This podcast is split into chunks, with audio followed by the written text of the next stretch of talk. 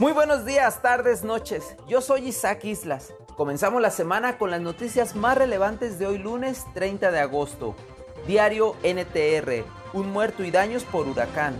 A su paso por las costas de Jalisco, el huracán Nora dejó severos daños, un menor de edad fallecido y una mujer desaparecida en Puerto Vallarta. El deceso del menor de origen español se debió al derrumbe parcial de un hotel boutique a causa del desbordamiento del río Cuale. Cuatro personas que se encontraban en dicho hotel no lograron evacuarlo a tiempo. Tres fueron rescatadas con vida. La conductora que fue arrastrada por la corriente aún no ha sido localizada. Desbordamientos de ríos, comunidades inundadas en diversos municipios, deslaves y cierres carreteros son parte de los daños registrados. El informador atienden 3 de cada 10 escuelas robadas. Durante lo que va de la pandemia, 861 escuelas han sufrido por actos de la delincuencia en Jalisco, aunque suman 1.193 robos, por lo que algunos han sido afectados en más de una ocasión. Ya han sido atendidas 231 escuelas afectadas, es decir, 3 de cada 10. El secretario de Educación Jalisco confirmó que en 15 planteles no se podrá regresar a las clases presenciales hoy por los daños estructurales que presentan. Mural, saturan fiscalía en desaparecidos. El objetivo de crear una fiscalía especial en personas desaparecidas era atender cada caso con las herramientas suficientes, pero a cuatro años de operaciones las víctimas subieron 301%.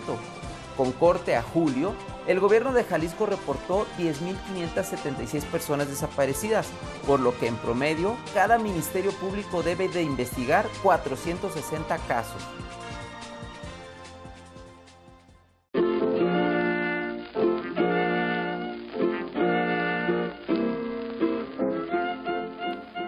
Trascendidos en redes sociales, San Lázaro.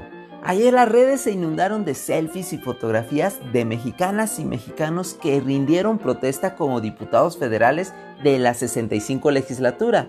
Y pues bueno, hubo de todo.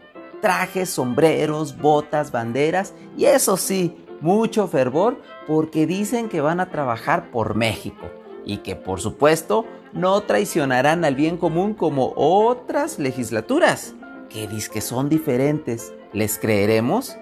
Paralímpicos en Tokio. La delegación mexicana de deportistas paralímpicos se la está rifando sin necesidad de reflectores.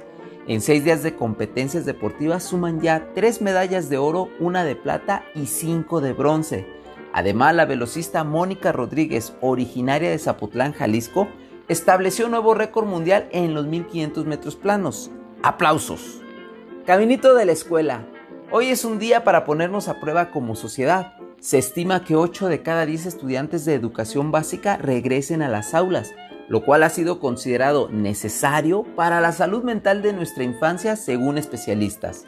El papel de las autoridades sin duda debe ser impecable, pero también los padres de familia deben poner el ejemplo acatando las indicaciones oficiales y poniendo todo su empeño para facilitar que sus hijos comiencen un nuevo ciclo escolar ya veremos cómo resulta este regreso a clases.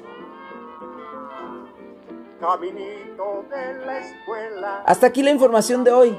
Que tengas un bonito día y recuerda siempre sonreír.